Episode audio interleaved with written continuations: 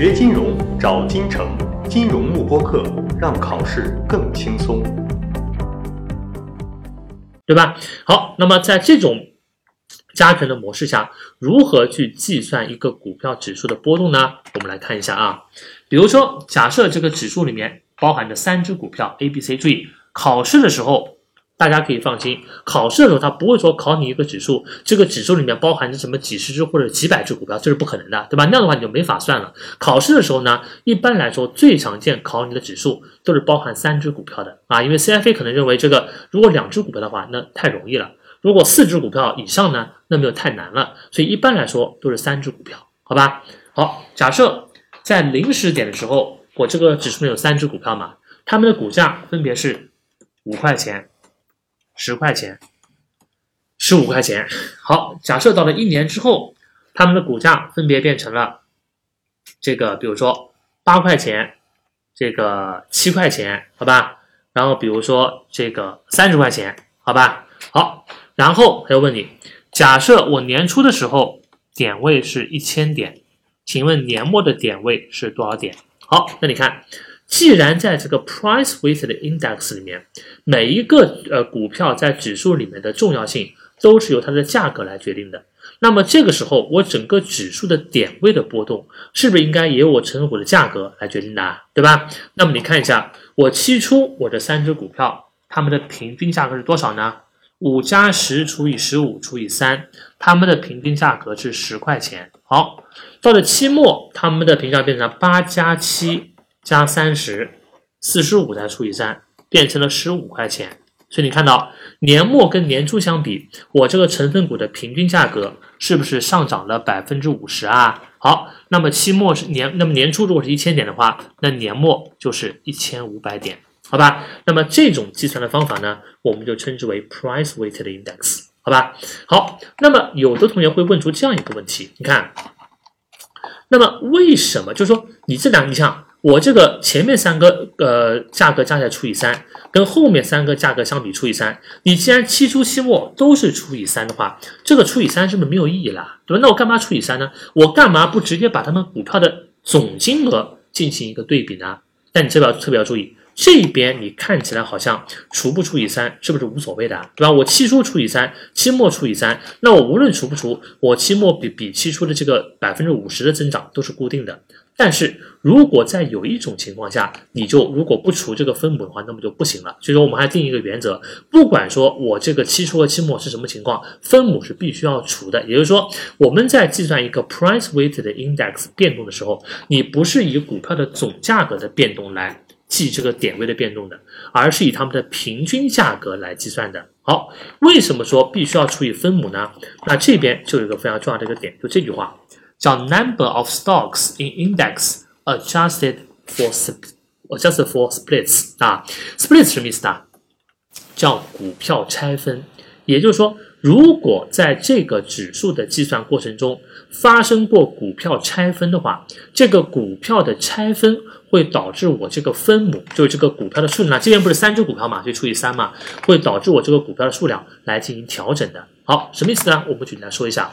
比如说，大家你看这种情况，如果我有三只股票 A、B 和 C，好，假设在零时点，它们的股价分别是五块钱、十块钱和十五块钱。好，假设一年之后，这三只股票，这三个上市公司，它们没有发生任何变动，就是公司的基本面。公司的经营状况、公司的财务数据没有发生任何变化。你想，既然没有发生任何变化，按道理说，一年之后他们三者的股票是不是也应该是五块钱、十块钱跟十五块钱啊？对吧？好，但注意有一个地方不同，C 这个股票在这一年的时间里面发生了一件事情，它做了一个叫做 two for one 的 split。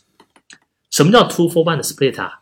我做了一个股票拆分，叫做。两股啊，叫做一股拆两股，就是公司的基本面虽然没有变，但是我把公司的每一股股票都拆成了两股股票。好，那你想，公司的总价值没变，但我一股拆两股之后，公司的股数是不是翻了一倍啊？那公司的总价值没变，股数增加了一倍，那我每股的价格会变成多少钱啊？是不是就变成原来的一半啦？对吧？因为你股数增加了一倍嘛，那我价格就要减半，所以 C 的这个股价呢就变成了七块五毛钱。好，那你看，在这种情况下，如果你基于股票的总的价格来计算这个指数的变动，你会得到一个什么结论？期初的股票价格五加十加十五，三十块钱；期末的股票价格五加十加七点五，二十二点五。我们会得出一个结论：整个这个指数怎么样？发生下降了，对吧？因为你三只股票的总价格比原来低了嘛，整个指数发生了一个下降。但是在这种情况下，这个指数的点位应该不应该下降？不应该，因为这三个股票其实本质上他们的业绩没有发生任何变化吧，对吧？我的股票指数应该保持稳定才对。这个时候股票价格的下跌呢，完全是因为我股数的变化而导致的，而这个变化是不能反映整个市场时态，就整个市场其实并没有在下降啊，公司的业绩是一样的，只是因为股数的变化导致我股票的价格发生了变化。也就是说，我们在计算这个。股票的这个点位的变化的时候，股这个指数的点位应该只反映什么？应该只反映上市公司业绩的变化。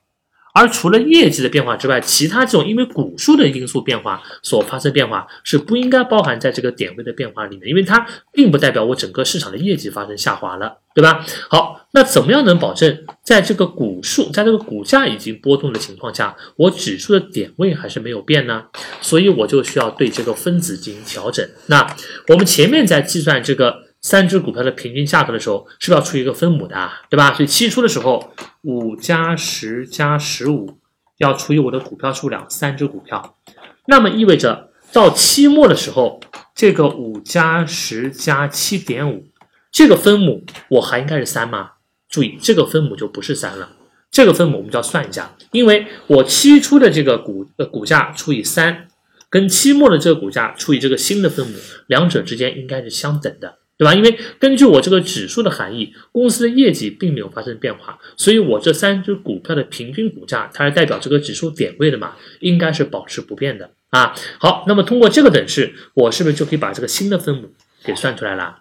这就是为什么当发生股票拆分的时候，我们这个指数呢，必须要根据股票数量的变化。来进行一个调整，好吧？所以说这个是 price weighted index 里面最核心的一个考点啊，因为其实不光是股票拆分了，当你发生这个叫做 stock dividend 的时候，叫股票股利的时候也是一样的。比如说每十股什么送三股，十送三啊。什么十送二啊？就是说，这种公司的真正的核心价值没变，因为股数的增加导致我股价下降了。这种股价的下降是不应该反映在这个指数里面的，对吧？因为这个时候呢，这个如果你完全按照价格来算的话，价格下跌了，指数也下跌了。但指数下跌反映的是我市场的业绩下滑。这种情况下，公司的业绩其实没有下滑，只是我人为把它的股数变多，导致它的股价下降。这个时候，这种股价下降所带来的影响，我们是不应该包含在指数里面的，是应该把它给剔除掉的。对吧？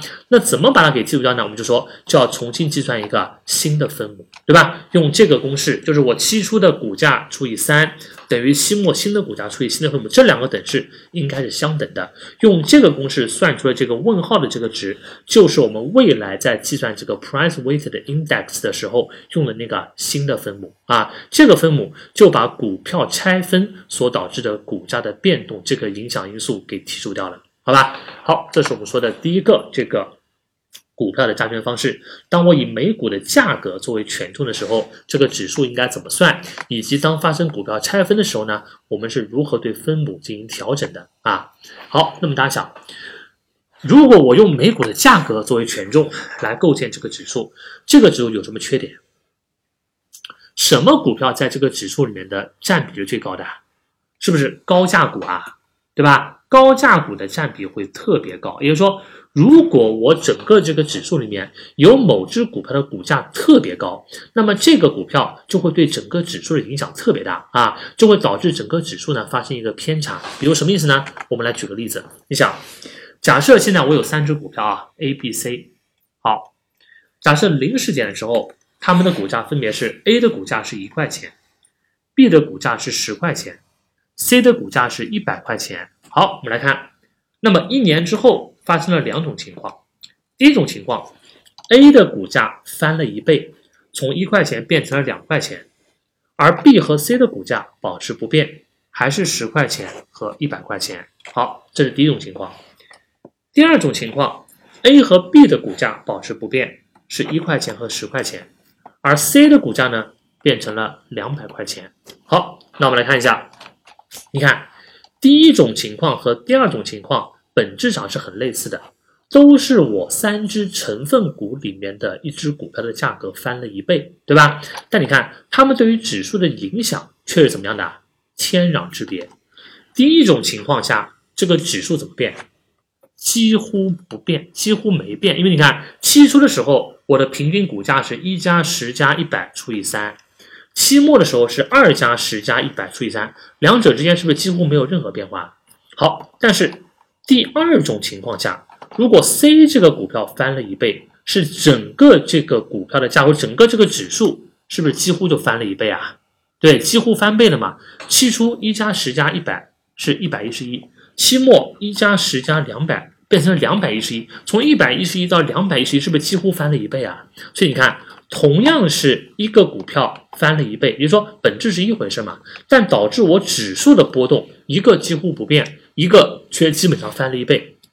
这样是不是看起来很不公平啊？好，那为什么会造成这种情况呢？是因为在 price weighted index 里面，我们高价股它的这个影响力太大了，对吧？比如说，如果我这个几个股票里面有一只股票的价格特别高，那整个指数的走势完全会被这个高价股所决定。其他的那种价格比较低的股票呢，它们在指数里面就完全反映不出来了，对吧？这个是 price weighted index 啊最大的一个问题。所以说，现在在市场上全球绝大部分的价格指数很少有用这个 price weighted index，这只有一个最古老的。一个叫做道琼斯工业指数，道琼斯工业指数用的还是这个 price weighted index 啊，但其他绝大部分的国家呢，这种 price weighted index 呢已经不是很常见了，因为这个指数有一个最大的弊端，就是说它怎么样？就是说啊，就是说它这个它这个呃会让这个高价股对于指数的影响过高，好吧？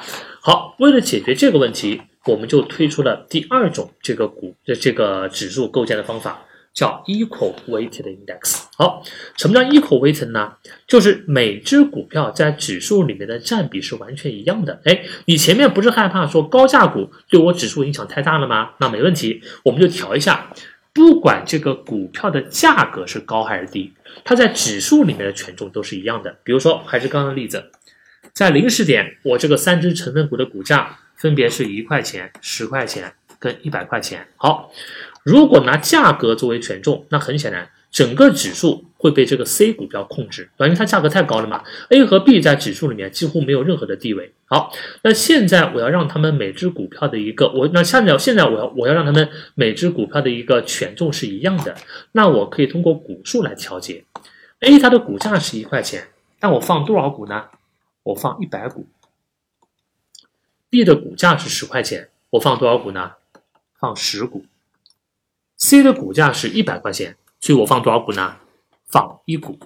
好，你想，这个时候不管是 A、B 还是 C，他们的金额都是一百块钱，一百块钱，一百块钱，在指数里面的权重都是三分之一，三分之一，三分之一。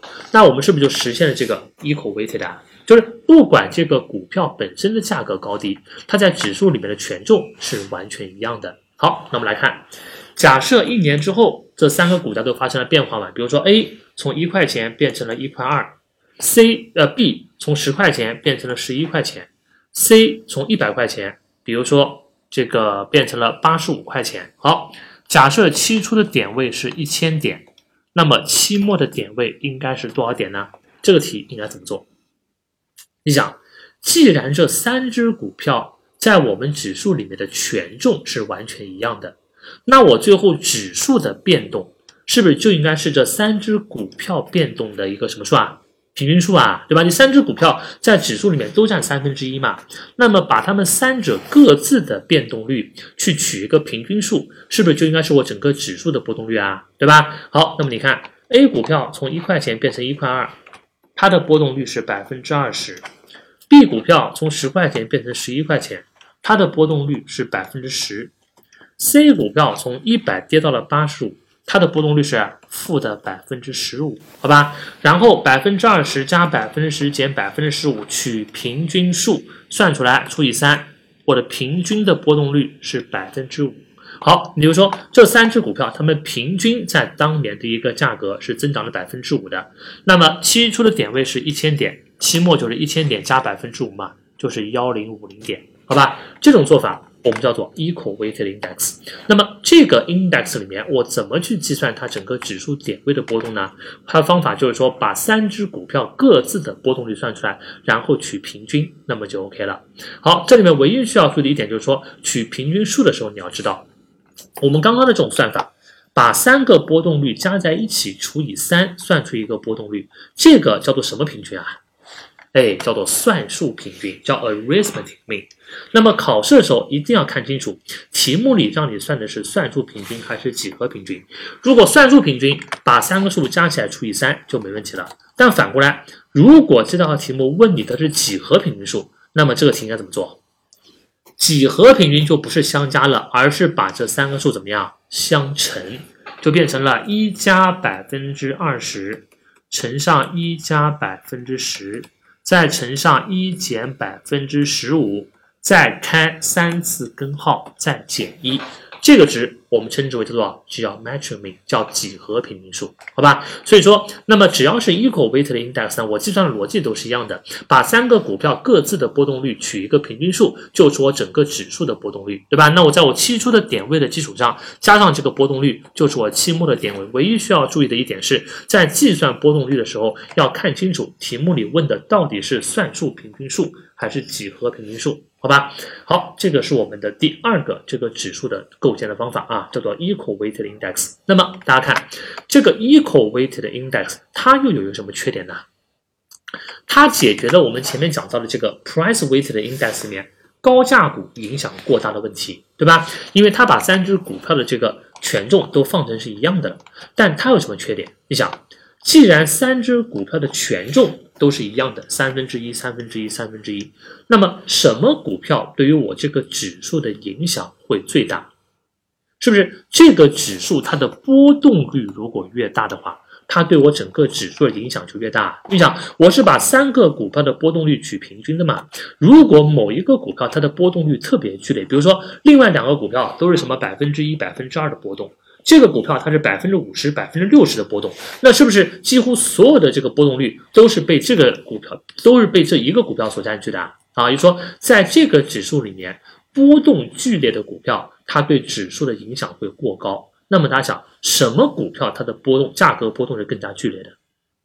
应该是小盘股，对吧？因为小盘股它盘子小嘛，股价很容易被操纵，对吧？你想。比如说，我一个市值只有几个亿的小盘股，我只要扔一个亿进去，它的股价是不是马上会发生一个非常……我比方，比如我扔一个亿买这个股票，它股价肯定马上就涨停了吧，对吧？但反过来，你想，如果我要去看什么工商银行、什么中国银行，市值都是上万亿的股票，这种股票市值上万亿，我扔一个亿进去，它的股价根本一点波动都没有的。对吧？所以你看，这种大盘蓝筹股，他们的股价都非常稳定。为什么？盘子大，我几个亿扔进去，股价根本就没有波动的啊。但反过来，小盘股因为盘子小，它的股价的波动更加剧烈。那么在这个 equal weighted index 里面呢，就造成了一个问题，在这个指数里面，小盘股。对于股这个股票指数的影响反而特别大，而大盘股因为股价稳定，对于股票指数反而是没有影响。你想，那这样的话是不是就不是很公平啦？因为按道理说，大盘股应该影响比小盘股大才对嘛？但就但在这个 equal weighted index 里面呢，是反过来的，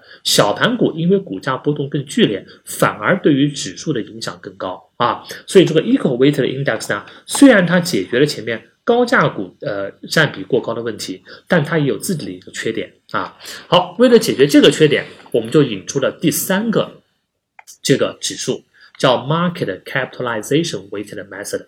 这个里面是以每一只成分股的什么东西作为权重的？哎，以每一只成分股的总市值来作为权重的，这个是目前世界范围内最通用的一种这个加权的方式啊，就是我这个股票的总市值越高，我的权重就越大，对吧？那这个里面就真正是大盘股占比越高，占占比比较高，而小盘股呢占比比较低了，对吧？好，比如我们来看这个 market cap，那么看这个 market cap weighted 应该怎么去，对吧？算啊。比如说我期初还是三只股票 A、B、C，好，零时点的时候它的股价，比如说分别是十块钱、二十块钱、五十块钱。好，这个十块钱的假设是一个大盘股，总股本是一千万，我每股十块钱嘛，乘上一千万股股票，那么算出来对吧？这是我总市值。B 我的总市值是这个总股本是一百万股啊，那么二十乘以一百万是我的总市值。C 五十万，它是个小盘股，只发行了十万股。好，这是我期初的总市值。到了期末，假设他们的股价分别从十块钱，比如变成十二块钱，二十块钱，比如变成了十八块钱，五十块钱，比如变成了六十块钱。好，问你期初的点位是一千点，那期末的点位应该是多少点呢？这题应该怎么做？既然我这个指数里面每一只股票的权重是由它的总市值来决定的，那么意味着我这个指数的点位的波动跟它总市值的波动是不是应该保持一致的？对不对？那么期初的总市值多少呢？十块钱乘一千万，加上二十块钱乘一百万，加上五十块钱乘十万，这是我期初的总市值。好，期初的总市值比上期初的点位是一千点。等于期末的总，那期末的总市值，你想，期末我的股价虽然变了，但是每个股的股数应该是没变的吧，对吧？所以十二块钱乘一千万，这是 A 的总市值。二十块钱啊，期末它变成十八了。十八块钱乘一百万，这是 B 的总市值。五十变成六十了，六十块钱乘十万，这是这个 C 的这个总市值。好，这是期末的总市值除以期末的点位。你看，期初的总市值比期初的点位应该等于期末的总市值比期末的点位，这公式没问题的吧？对吧？那基于这个公式，我们不就把这个期末的点位给算出来了吗？好吧，好，这是我们说的这个 equal weighted index 呢，呃，这个 market cap weighted index 呢，它的一个计算方法。这个方法就纠正了前面的这个小盘股占比过高的问题。因为在这个指数里面，我们是真正的以每一个股票的总市值来作为权重来加权的。所以说，如果你是大盘股的话，你虽然股价可能低，但你总市值高嘛，对吧？你总市值肯定大嘛。那总市值越大的大盘股，它在这个指数里面的占比就越高。那么这这个就是最符合一个正常情况的状态，就是大盘股对于整个市场的影响大，而小盘股呢对于整个市场的影响小，好吧？好，所以在我们这五种加权的方法里面，前三种一二三，我们是要重点掌握它的计算的。就是说，题目里面把期初的股价告诉你，把期末的股价告诉你，问你我期初、期末比期初我的指数波动了百分之多少，或者我波动了多少点位，那么你是要会算的，好吧？好。那么前三种掌握计算，后面第四种跟第五种呢，计算你就不用掌握，因为后面第四种和第五种它是不考计算的，只要掌握概念，那么就 OK 了。第四种叫做 Float Adjusted Market Capitalization Weighted Index，你看到这个名字就能看到，为什么这个不考计算呢？因为它也是以哪一个为权重的？也是以市值作为权重的嘛，所以它的计算方法跟第三种方法是完全一样的。唯一的区别是，它在前面加了一个词，叫做 float adjusted。什么叫 float？float 叫做流通股，也就是说，在这个指数里面，它不是以这个股票的总市值来作为权重的，而是以流通股的市值作为权重的。好，大家想，这个指数比上面以总市值作为权重相比，这个方法应该更好还是更不好？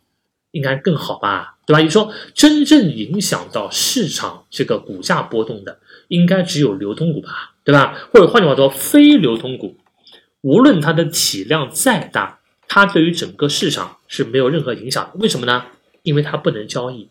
你看市场上面，如果你股价要变动的话，必须有个前提，必须有什么？哎，你必须有成交才可以嘛？就是说，你必须有成交之后，我的股价才能不断的更新嘛。如果你这个股票是一个非流通股的，意味着你你体量再大，哪怕你占到什么总市值的百分之五十、百分之六十，你没有成交的话，你对于整个市场也是没有影响的吧？对吧？在股票投资里面有一句非常著名的一个这个结论叫什么呢？如果所有人都认为一只股票价格会上涨，那么这个股票的价格就怎么样？就不会涨。为什么？因为所有人都认为它会涨，那么意味着没有人想卖这个股票，只有人想买这个股票，意味着持有这个股票的人大家都不会卖。你想，既然都不会卖这个股票，那么股票是不是没有成交啊？没有成交，我的股价就没法跟进。那这种呢，股价反而是不会上涨的。所以这句话就充分解释了一个道理，就是说非流通股，因为它不能够交易，不能够成交，所以它对于整个市场的行情应该是不产生任何影响的。那么从这个角度说，用真正的流通股的市值来作为权重，是不是更加合理啊？因为真正影响到市场波动、影响我股价波动的，只有那部分流通股它的一个金额，好吧？所以说第四个方法呢，它的计算方法跟第三个方法是完全一样的，只不过我们把第三个方法里面的这个总市值换成了流通股的市值。好吧，好，这是我们的第四个方法。这个方法就它就不考计算了，因为它的计算跟方法三是完全一样的。你只要知道流通股的这个市值呢，作为权重，应该比第三个方法更能够代表市场一个最真实的情况啊。好，最后一个方法叫做 fundamental weighting，第五个方法，它指的是我是以这个里面成分股的某一项这个价值的这个这个基本面指标。来作为我的一个这个权重的，对吧？比如说，我以这个股票它每股的收入作为权重，以这个上市公司每股的这个 book value 就指的是这个净资产的账面价值，以净资产作为这个权重，或者说以每个股票它的这个 EPS 每股净利润作为权重。或者以每个股票的 dividend 的发放的股利作为权重，就我以这个股票的某一个财务指标来作为权重，这种方法呢，我们称之为 fundamental weighting 啊。这种方法的好处是，它能够反映准确的反映出这个股票这个股票里股指数里面每一个成分股的一个基本面的情况啊。比如说，我如果以 EPS 作为权重，就意味着什么？这个股票的每股净利润越高。我在这个指数里面的权重就越大，那么这个指数就能够非常好的代表整个成分股的一个盈利能力，好吧？这种方法呢，我们称之为 fundamental weighting。OK，好，那么以上就是我们关于指数的第二个大的考点，就是这五种不同的加权方法下，前三种你要会计算指数的波动，后两种你不用掌握计算了，掌握它们的概念，那么就 OK 了。锁定金城教育，成就金融梦想。更多备考知识，请关注金融幕播课。